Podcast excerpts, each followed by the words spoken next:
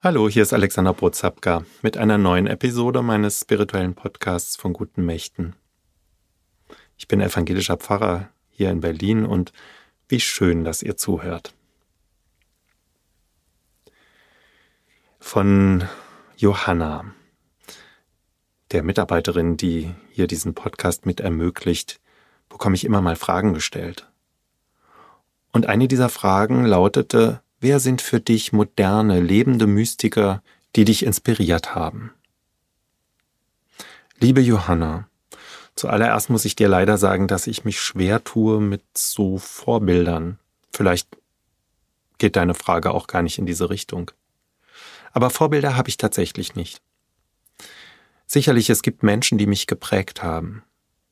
Aber ich erfasse ja so ein ganzes Menschenleben nicht und ich bin immer davor zurückgeschreckt, wenn mich jemand gefragt hat, wer denn für mich Vorbild ist.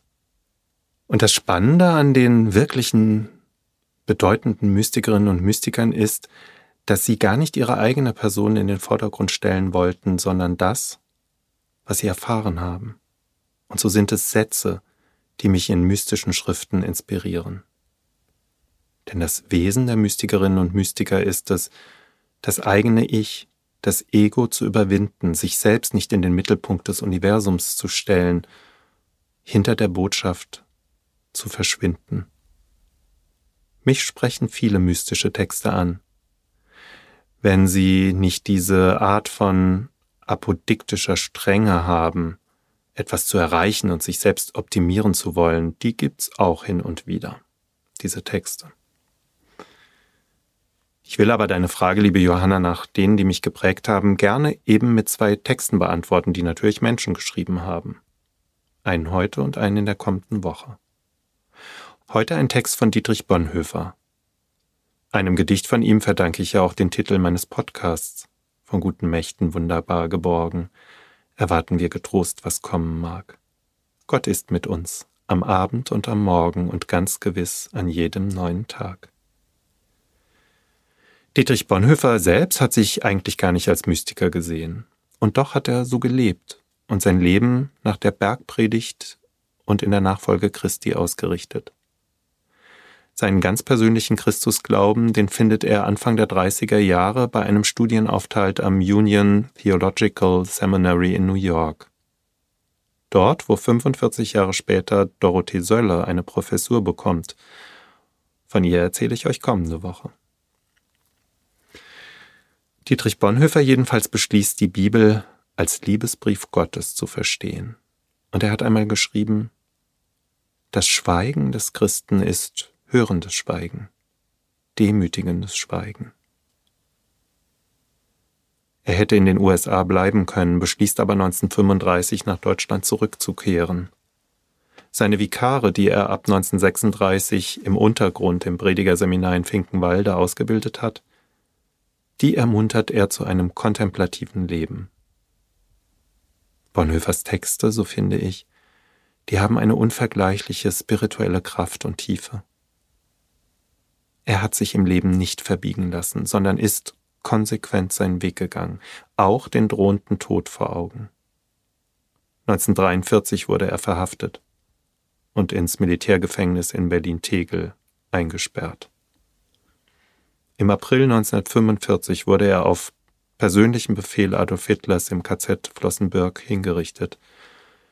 Er wurde 39 Jahre alt.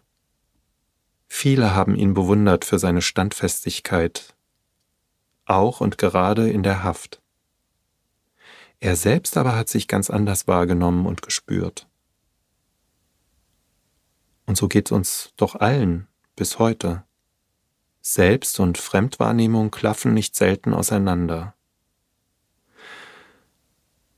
Das drückt er einmalig schön in seinem Gedicht aus Wer bin ich?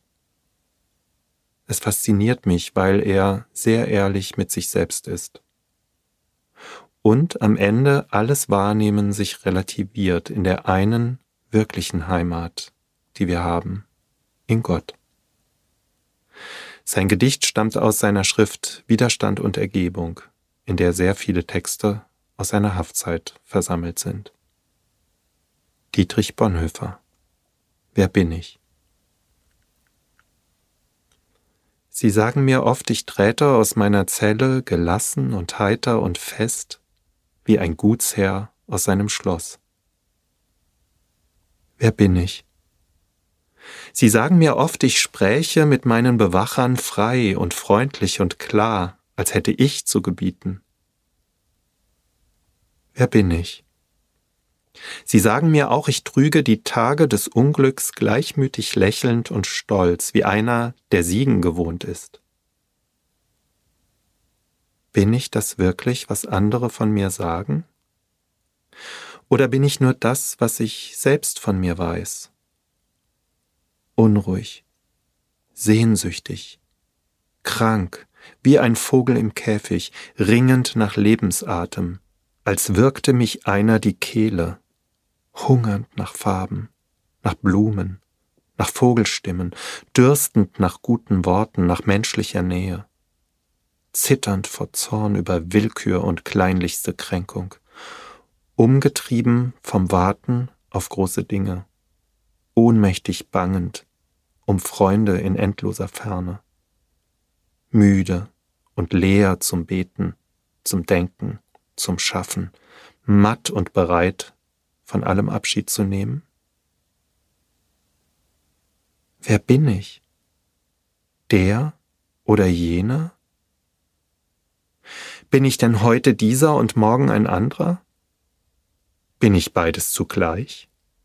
Vom Menschen ein Heuchler und von mir selbst ein verächtlich wehleidiger Schwächling? Oder gleicht, was in mir noch ist, dem geschlagenen Heer, das in Unordnung weicht vor schon gewonnenem Sieg? Wer bin ich? Einsames Fragen treibt mit mir Spott.